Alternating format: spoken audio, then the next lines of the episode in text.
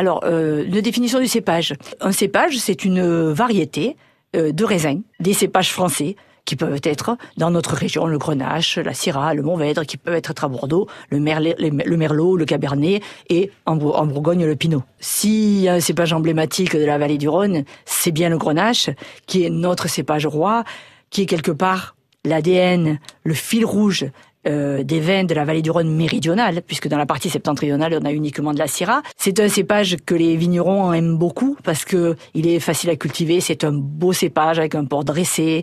Euh, c'est un cépage qui s'adapte à tous les types de sols. Mais il y a un mais, c'est un cépage capricieux qui a tendance à couler. Ça veut dire que quand les conditions du printemps ne sont pas optimales, les fleurs avortent.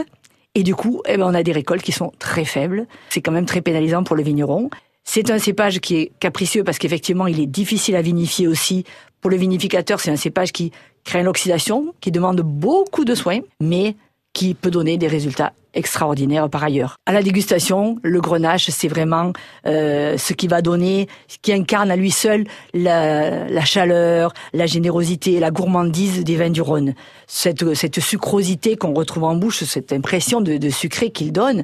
Et c'est vraiment, dans les assemblages de la vallée du Rhône, c'est le cépage qui va être dominant, puisque c'est le principal cépage. Il représente aujourd'hui plus de 60% de, de notre encépagement. Donc c'est vraiment lui qui, c'est le marqueur des vins du Rhône. C'est un qui est très charmeur qui va donner donc euh, dans les rosés, il va donner des rosés, euh, des rosés très très ronds, euh, avec un, côté bonbon bonbon caramel, avec beaucoup de fruits rouges, une, une, une, couleur assez pâle.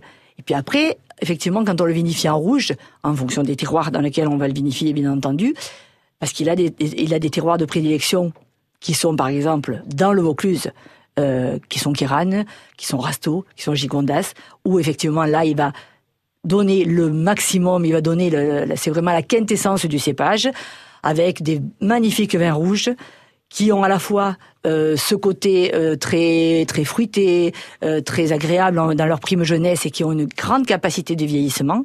On va aller vers les épices, vers le vers les odeurs de garrigue ou de cuir et qui ont effectivement une, jolie structure tannique et qui font des, des de longue garde comme ces crus du, du Rhône.